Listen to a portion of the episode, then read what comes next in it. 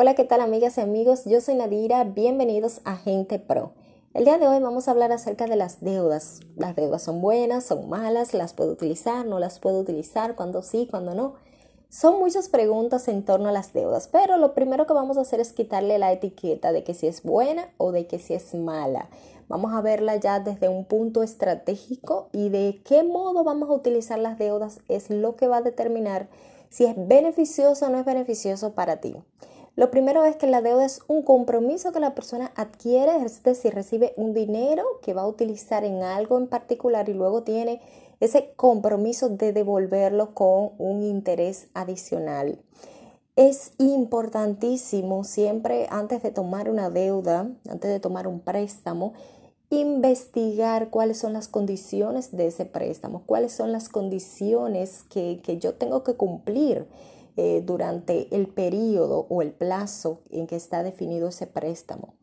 Inclusive la gente a veces dice, no, yo prefiero eh, deber dinero que deber favores, porque a veces el tema de deber un favor te hace a ti estar en una situación en que tú no conoces las condiciones, porque puede ser que en algún momento tú tengas que eh, responder ante un ante esa persona que a la que tú le debes el favor y no sabes cómo vas a responder de qué manera te van a solicitar que tú le correspondas. muchas veces la gente eh, te hace un favor desinteresado, pero no siempre. Entonces tú te sientes comprometido porque no sabes de qué manera vas a, a responder. Entonces eso mismo pasa con las deudas, los préstamos. Si tú no sabes de qué manera vas a responder, cuáles son las condiciones en las que se ha pautado para tú devolver ese dinero, entonces te llega la incertidumbre e inclusive si tú desconoces las características y tú lo haces de un modo diferente, vas a tener que pagar más de lo que tú quizás tenías planificado o de lo que tú hubieses querido. Y si entonces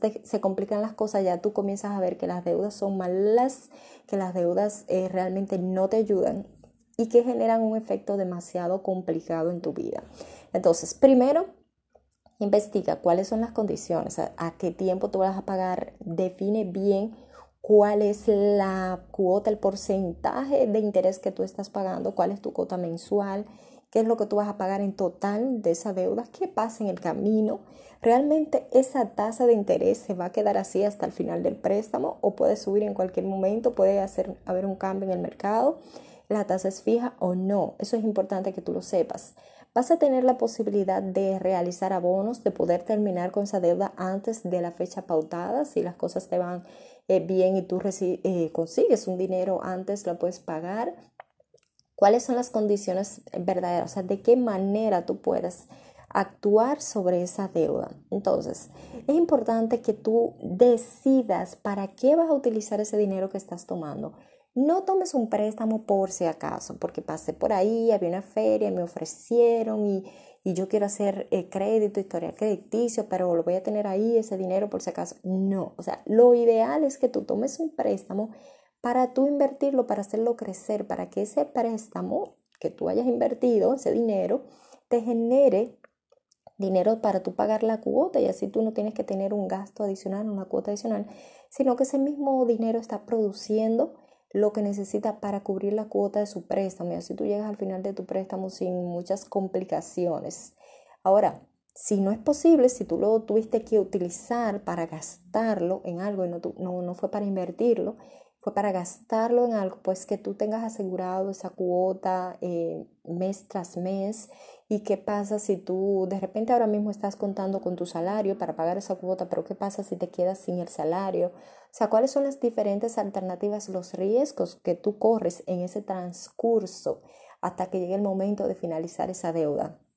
Hay deudas que se adquieren a uno, dos años, pero hay otras que son cinco, diez, veinte años. O sea, eh, realmente eh, el tema de, de, cómo tú te sientes con esa deuda es importante, porque imagínate que tú tomas una deuda a 20 años para tu vivienda, pero tú te sientas estresado porque debes ese dinero y todo lo que vas a pensar, a decir es pensando en ese dinero que tú debes a 20 años. ¿Cuántos años vas a durar tú con esa sensación de que tú debes, de que te sientes preso hasta que tú llegues el día que tú puedas liberarte de esa deuda? Entonces, Puedes ver la deuda como algo que te va a ayudar a potenciar tu negocio, que te va a ayudar a, ampliarlo.